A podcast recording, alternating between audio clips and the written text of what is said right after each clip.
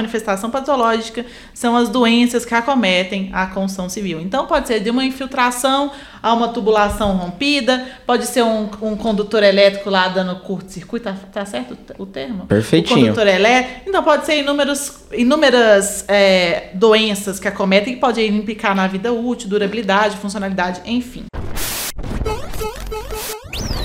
Salve, salve, manutencistas! Tudo bem com vocês? Sejam muito bem-vindos ao Manutencast, primeiro e mais completo podcast de manutenção predial. E patologia da construção civil. Hoje nós estamos com duas convidadas. A Camila Fernandes. Olá. Ficou ótima essa entrada. E a Kelly Ramos. Oi, manutencistas.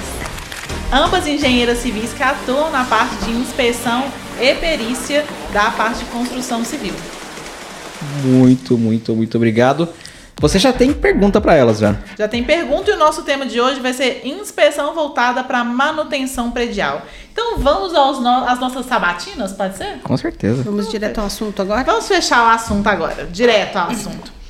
Quando nós falamos de manutenção é, predial, quais os principais, a, o que, a principal bagagem que nós temos que ter aí quando nós falamos de investigação, de avaliação, de perícia de um empreendimento? Posso começar? Claro, ai. Por favor, então vamos lá. Quando você pensar em inspeção predial, é, pensa no prédio como se fosse um corpo humano. Então, a inspeção é um check-up. Você vai fazer um check-up no, no seu corpo ou no, na sua edificação. Então, você tem que começar desde a parte é, da civil, estrutura, elétrica, hidráulica, é, impermeabilização e começa os grandes grupos para você começar a fazer o seu check-up. Nesse check-up, você vai alinhar com quem te contratou é, quais são as prioridades, o que é mais urgente e o que é menos urgente. E dessa forma, você vai cuidar da sua edificação. Ontem mesmo, eu estava em reunião técnica com a minha equipe e eu comecei a explicar para eles. Qual aqui em São Paulo, a gente tem que pensar é, na inspeção como uma regra já, que é recomendado fazer a cada dois anos. Então, você fazendo isso, você ajuda tanto a manter a sua edificação, como você ajuda também a analisar problemas mais graves que venham ter para, em caso de elétrica, ter um incêndio, alguma coisa do gênero. Então, você começa a, a prevenir as coisas. E você tem que ter um histórico. Então, é recomendado que a gente peça o laudo anterior para ver o que, que se manteve nesses dois anos, o que, que foi consertado, o que não foi consertado, e aí você começa um prognóstico sobre daquele ponto em diante. E, existe eu algum mostrei, sistema? só te cortando um pouquinho, eu mostrei inclusive para o meu pessoal é, o meu exame de sangue. Eu tenho um, faço o exame todo ano, que é o meu check-up, e aí eu mostrei para eles o exame de sangue. Falei assim, olha, e, e os laboratórios, eles colocam no ano anterior quanto estava o resultado, uhum. no ano anterior quanto estava o resultado, então tem um comparativo. Eu falei, na inspeção predial seria legal a gente também ter esse comparativo. Então você pega um laudo anterior, se foi da nossa empresa, melhor, porque você já tem o histórico. Você já tem lá guardado. Exato. Se não foi, você pega é, do, do, do colega, do amigo, porque hoje em dia a gente tem que entender que a nossa área é nós somos todos amigos e um tem que colaborar com o uhum. outro. Agora pode fazer sua é, pergunta. Existe alguma ferramenta na qual você insere essas informações justamente para poder facilitar a vida de quem vai inspecionar? Por exemplo, você falou do hospital. Quando você vai lá ver o paciente, você pega a ficha do cara. E seja a ficha dele de 50 anos de idade ou a ficha dele com 3 anos de idade. Então, Anamnese. se ele passa ali no hospital, você já tem a ficha do paciente ali Pô, ele já quebrou a perna, ele já fez isso, já fez. Você tem a ficha do paciente. Existe algo para condomínio, para na, na, área de inspeção, que eu vou pegar, vou fazer a inspeção, eu vou inserir essa informação e ela vai ficar registrada lá num banco de dados eterno, numa nuvem e aí a próxima empresa, seja eu, seja outro parceiro que for fazer, eu já consigo puxar essa história e falar, pô, deixa eu ver o que, que já tem aqui, o que, que já foi feito, o que, que não foi feito.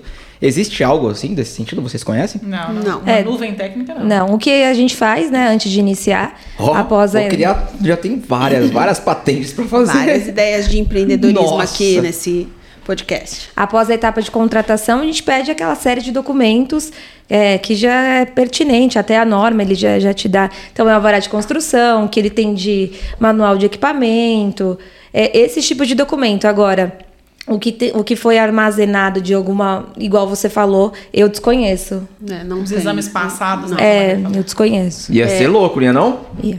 Ia ficar da hora a nossa vida, não ia? A Pra- inspeção predial começou há, mu- há- há muitos anos atrás pelo IBAP São Paulo, que eu acompanho. E hoje a gente tem a norma, então é mais fácil da gente começar a regulamentar e criar essas, essas tecnologias para a gente melhorar Banco de dados é, a, e facilitar o A- próximo de dois em dois anos, né? A Perfeito. periodicidade da a norma também não fala sobre a periodicidade, né? Se eu não me engano, a lei, o projeto de lei que começou lá no Rio de Janeiro, que acho que foi o senador Marcelo Crivella, não sei se estou falando, eu acho que foi isso. Quando ele começou a implantar o sistema, ele determinou que as que as manutenções, né, que a inspeção fosse feita de acordo com a, com a idade da- da edificação. Então, edificações com até 39 anos, cinco, é, de 5 em 5 anos. De 39 a 49, 3 anos. De 49 a 59, de 2 em 2 anos. E acima de 60 anualmente. Mas isso também depende de cidade para cidade, né? E a cidade, se não me engano, também é, as cidades onde existe o projeto de lei aprovado, que, que é obrigatório, acho que são 12 ou 13 cidades só. É, no normalmente Brasil. no- nos laudos da, da minha empresa, na Alon, eu coloco quando tem que fazer a próxima inspeção. Então eu já recomendo a próxima data de inspeção. Mas, aí o- isso você determina de acordo com. do- de acordo com a, a gravidade dos- do- das anomalias que foram aferidas. Então, se foram, se foram itens menos críticos, que não vão requerer tanta técnica, então a gente pode alongar um pouco mais essa periodicidade. Mas, por exemplo, se tiver uma falha estrutural, onde eu tenho itens muito críticos, aí eu diminuo a periodicidade para poder tratar aquele paciente de uma forma mais intensiva. Né? Então, quem define normalmente, é, no, em Belo Horizonte, é, não tem essa essa legislação. Então, normalmente eu já defino os meus relatórios. Ó, daqui a um ano, daqui a seis meses, daqui a três anos, é necessário que o PED passe aí para um novo exame técnico. Aqui em São Paulo, de dois em dois. É de dois em dois é a recomendação. É o ideal. Eu acho de 5 em 5. Um, É muito longo, é, né? é, Muita coisa acontece em cinco anos, cara. exatamente. Já passou a gestão de dois síndicos e meio, já. É, já se foram for dois síndicos e meio. é As prefeituras, e... ah, dois anos. é, Santos e São Vicente é de 5 em 5. E deveria ser de dois em dois. É, na verdade, deixar Né? a prefeitura regulamentar quando, eu acho que é imprudente. Eu acho que cada profissional que desenha o seu documento técnico precisa colocar bem embasado, é claro, com base nas ordens de prioridade, para evitar ali que tenha que o município faça, faça a parte técnica. Quem tem que fazer a técnica é o engenheiro. né? Aí a gente entra naquele outro assunto que a gente gravou no outro, que quando vira é, obrigação, acaba sendo feito um documento só para aprovação, É, exatamente. Só, só pra cumprir papel. só para comprar o papel. E não é esse o papel da engenharia, né? Não. Nosso papel, nosso papel é não cumprir o papel que a sociedade quer que nós façamos. O nosso papel é ser engenheiro, de fato, né? Engenheiro, se você quiser vir para a área de patologia das construções, é entender que não está limitado a tirar foto. Quem tira foto é fotógrafo.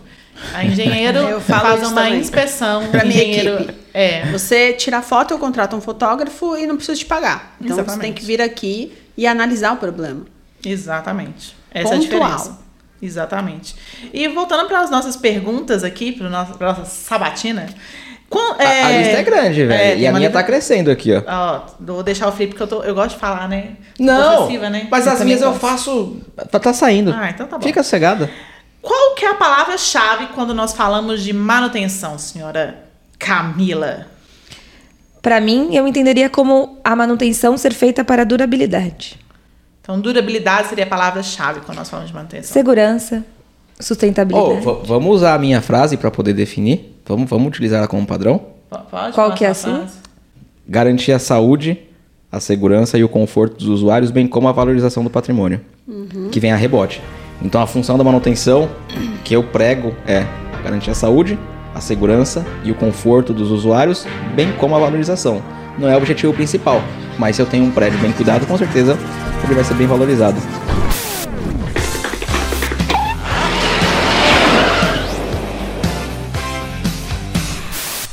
E você, Kelly, qual que é a palavra-chave quando a gente fala de manutenção? Eu penso no- na valorização do patrimônio e o aumento da vida útil. O aumento da vida útil da edificação como um todo. Exato. Eu também entendo isso. O que, que você acha? Tô concordo. E muda bastante, né, velho? Muda bastante. Um prédio bem cuidado, com certeza ele vai durar isso. Pra gente, isso é muito muito básico, né, velho? Pro, pro engenheiro, pra quem atua na área, pra, pra gente é muito claro essa visão, cara. Sabe o que, que eu acho que Isso pra gente é falta muito- no mercado hoje? Nós temos um selo de manutenção onde vai valorizar a venda ou não do imóvel.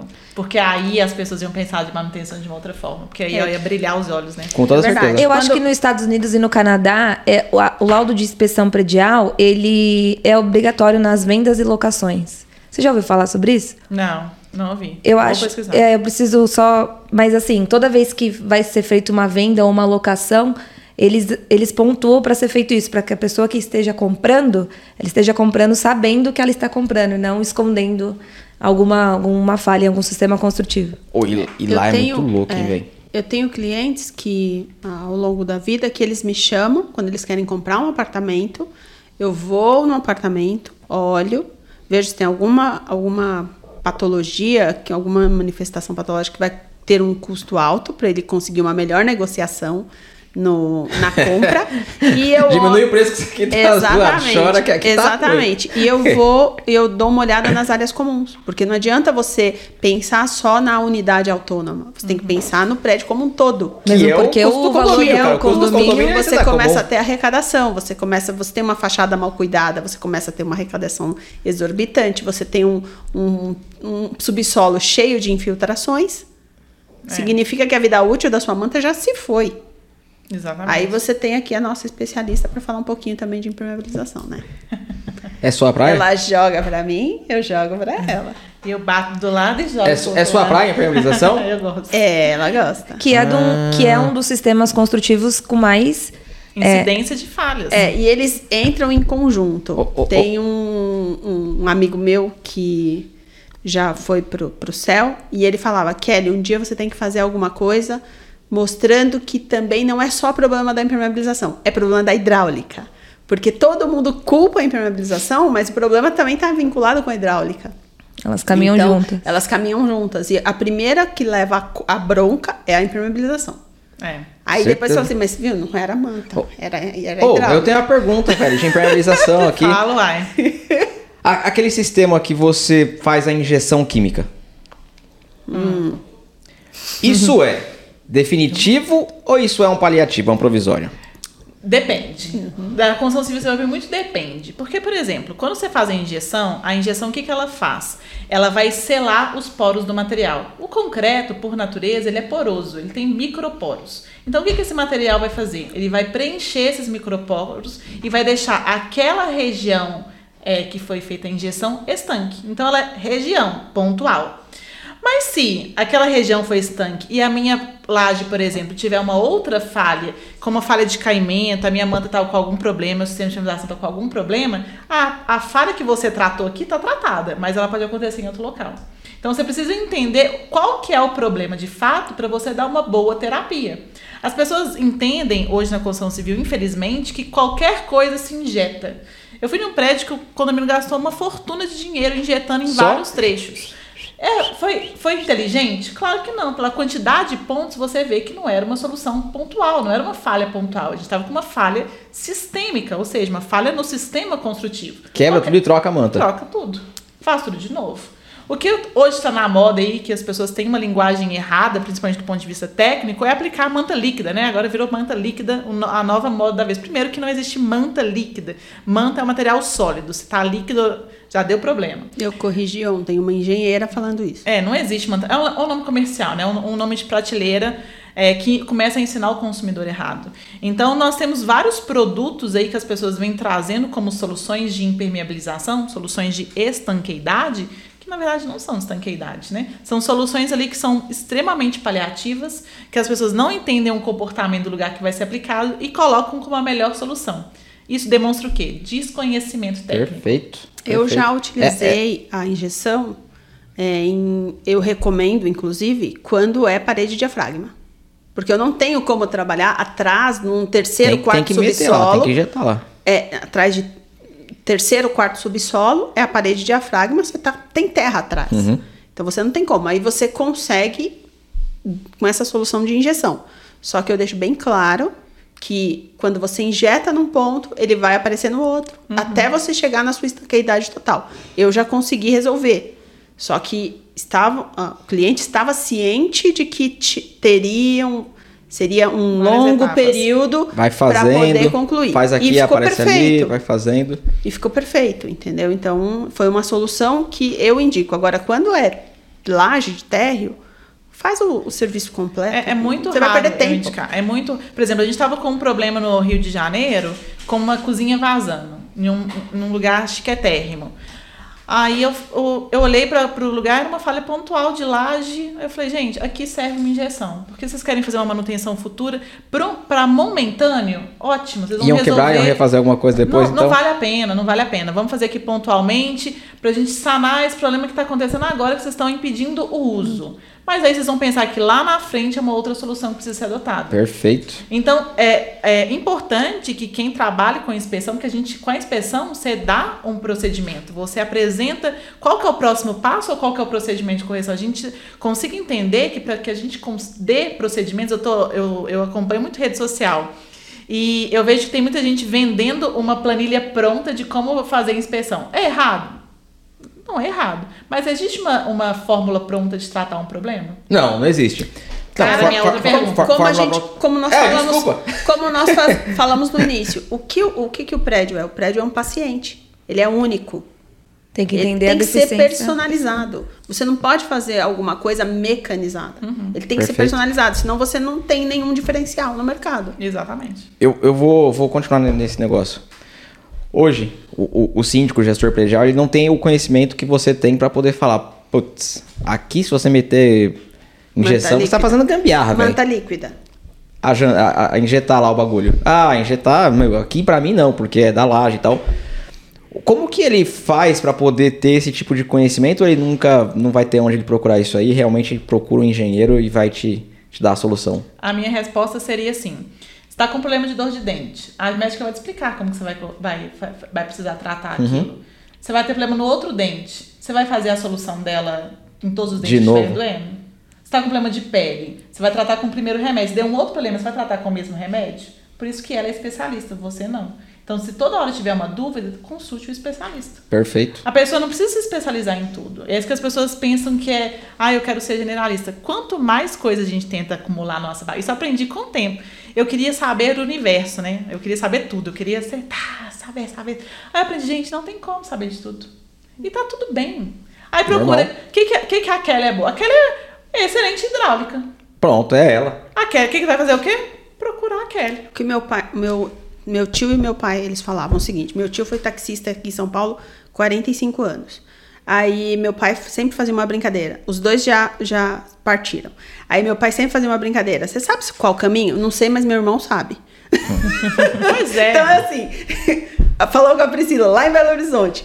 Ah, tá com problema aqui na válvula, na válvula redutora. Você sabe? Não sei, mas sei quem sabe, só um minutinho. Aí vai me ligar. Aí a gente tá com problema de, De pe- perícia perícia, judicial. passa pra- A gente liga. Camila, a gente. O que, que é isso aqui? Aí ela vai falar, não sei, mas eu sei quem sabe. Camila, como que tá isso? Então, Perfeito. é assim. O no- Por isso que eu falo que o nosso é, segmento, a engenharia civil, ela tem que parar de, de, de achar que tem é, muita competição. A gente tem que se unir. Não, Porque mercado cada tem- um- mercado é gigantesco, Porque cada irmão. um tem uma especialidade e a gente se une e, e- e- e esclarece a dúvida do outro e ajuda o outro no momento oportuno de um prédio, de uma vistoria. É Exatamente. assim que tem E que o ser. mercado é muito grande, cara. Muito. É muito grande, tem mercado pra todo mundo e, e sobra. Tem. Porque a área, meu, é pouco pra atender tudo. É como se fosse o- o- os programadores agora. Nós tá faltando, tá faltando de- programador pra atender todo o mercado. A mesma Precisamos coisa é de mais especialista profissionais. em, em manutenção e patologia. Mas você falou a palavra certa. Nós precisamos de especialistas. Profissional gente- tem muito. profissional tem muito. A, a, os, os últimos tempos se formou muito, né? Formou-se muitas pessoas que falaram que tinha um déficit, ainda tem um déficit enorme de engenheiro no Brasil. Mas qual que é a qualidade? O que, que a gente tem? E tem que pensar também que tem várias universidades que se especializam em uma área. Por exemplo, a minha faculdade, a minha, a, a primeira que eu fiz era voltado para gestão e planejamento de obra. A segunda que eu fiz era voltado para concreto. Aí você pergunta, você ia bem hidráulica? É claro que não. Para. Essa moça tá que, tanto que ela não traumatizada. se formou, né? Essa moça tá traumatizada. E eu acho que um Você- outro vocês ponto- onde? Tanto que eu Na não me Unisanta. formei. Eu também. É, mas lá eles ensinam a calcular. Então, É, estrutural. O foco Que do ano SAM. você se formou? 2016. Ah, tá. Eu fui lá atrás. Foi 1900 e bolinha, não posso falar. Mas eu acho que um erro também de. Tá no card. É, mas tem que falar pro Lucas. Pro Lucas colocar.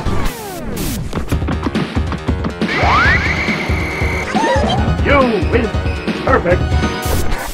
E uma pergunta que eu, que eu vou fazer para as duas, porque a gente vai ter de, é, formas diferentes de ver as manifestações patológicas. Para quem não sabe, manifestação patológica são as doenças que acometem a construção civil. Então, pode ser de uma infiltração a uma tubulação rompida, pode ser um, um condutor elétrico lá dando curto-circuito, tá, tá certo o termo? Perfeitinho. O condutor elétrico. Então, pode ser inúmeros, inúmeras é, doenças que acometem, que podem implicar na vida útil, durabilidade, funcionalidade, enfim.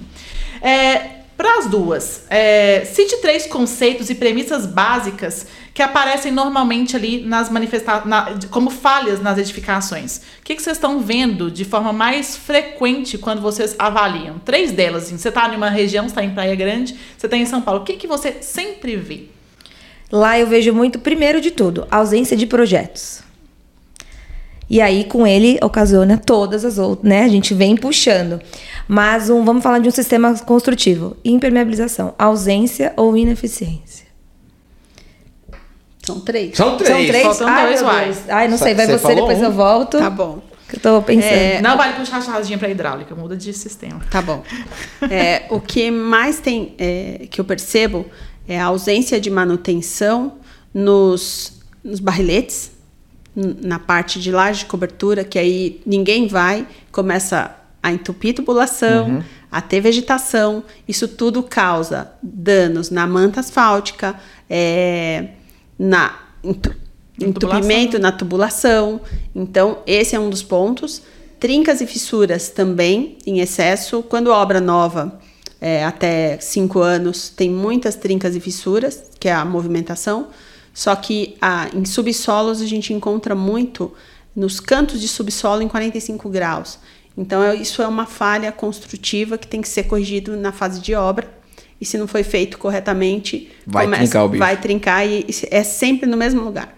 Então, esse é lá, barrilete, subsolos, trincas e fissuras. E hoje o que a gente também vê muito de reclamação é a parte de ruídos. Ruídos é. Aí a gente entra numa parte técnica, que é a parte de, da norma 10152, que fala sobre acústica, que regulamenta todos esses eh, níveis de ruídos que tem dentro da sua edificação. A- a- aquela emulsão funciona mesmo pra poder colocar embaixo do piso, pra poder diminuir o ruído? Tem algumas que funcionam, mas aí depende do que você quer. Se você quer o nível é, Básico é um é, é, tem o superior, o intermediário E o mínimo. e o mínimo. Então, se você quer o mínimo, ela atende. Tá? Depende da espessura Então, da laje. É, depende. Tem várias. A acústica é uma área que é, ela depende muito de cálculo. Eu tô perguntando entendeu? porque eu toco bateria, não tem nada a ver, eu não moro em apartamento. É, tá. Então, assim, você precisa saber se você, o que, que você quer atingir.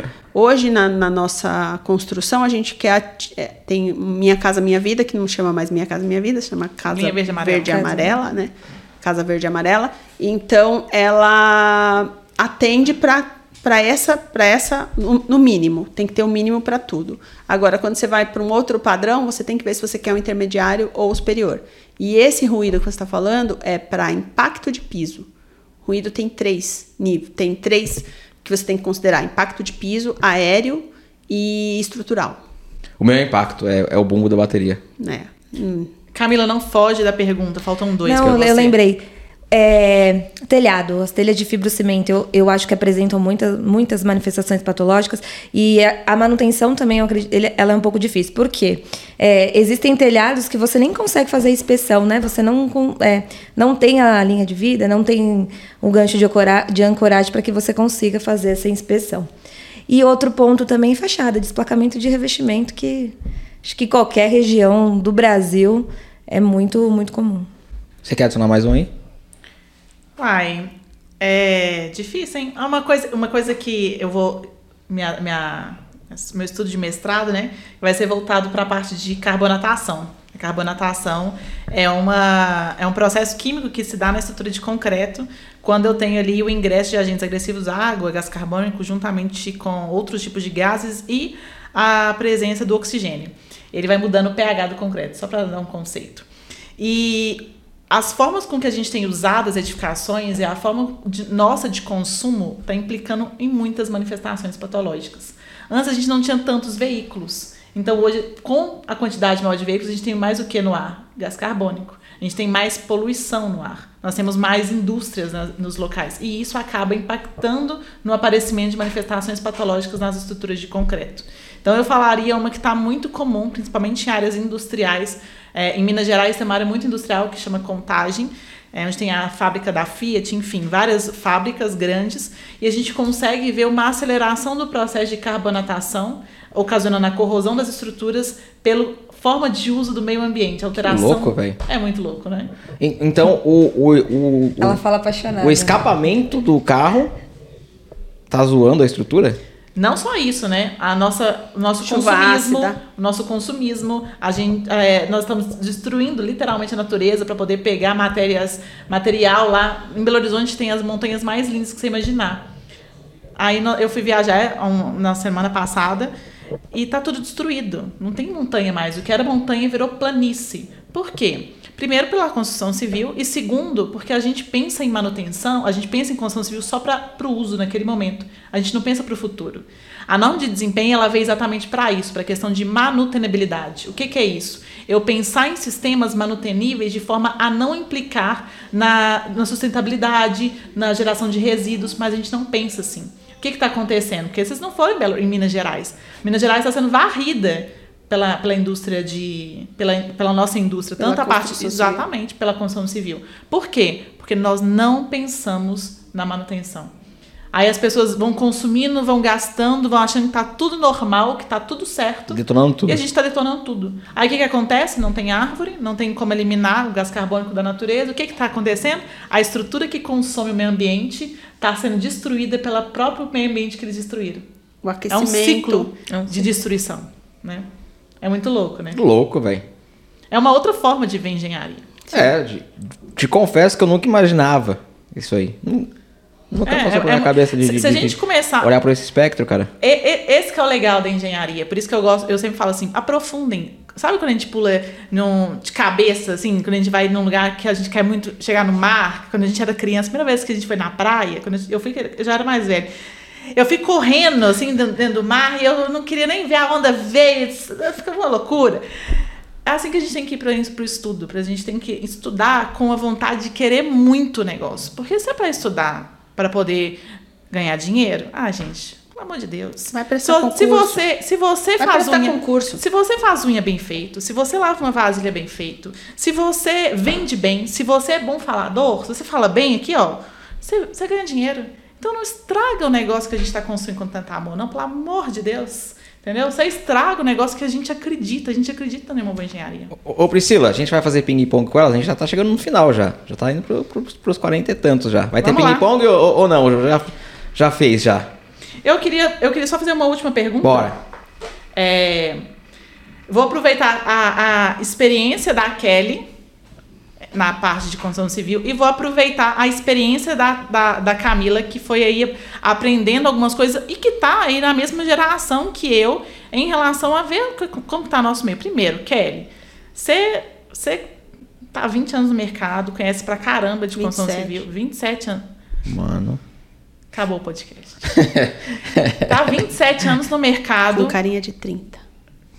Com cabeça de 100, porque a cabeça dela, gente, essa mulher guarda coisas, tá? Conselheira.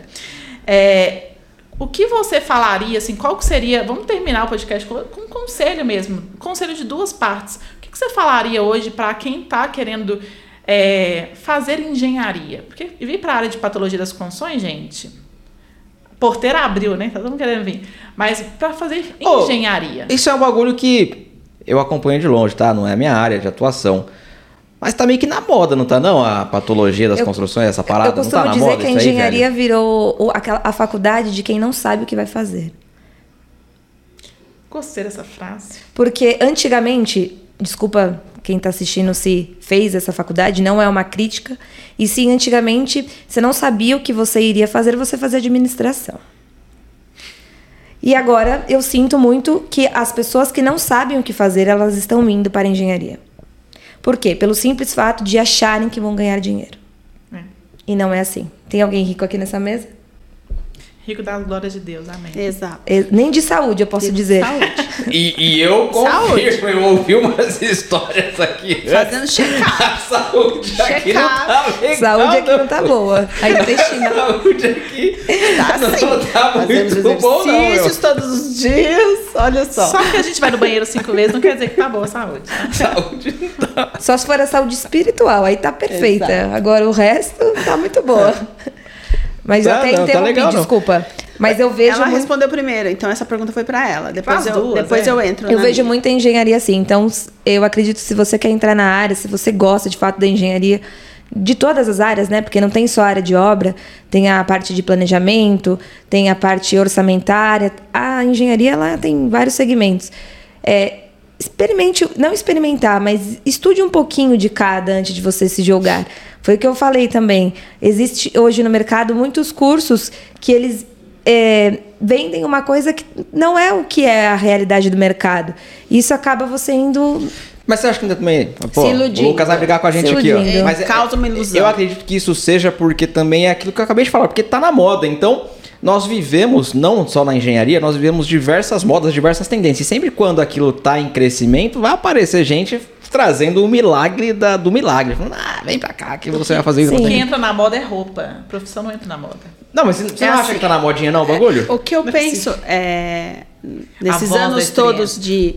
de voz da experiência. Olha só. Nesses anos todos de engenharia civil, é, eu percebo que diminuiu a quantidade de obras. Hoje a gente tem um boom novamente. Tá voltando. São, é, são fases. É, é normal. Em tudo na vida são fases. Então, a gente tem agora um boom. Só que o que, que a gente tem mais pronto? Prédios prontos. E aonde você vai trabalhar? Você vai trabalhar nos prédios que estão prontos. Então, por isso que a engenharia diagnóstica cresceu tanto. Se você pega um avião em São Paulo, Ela você não corrige, capital- né?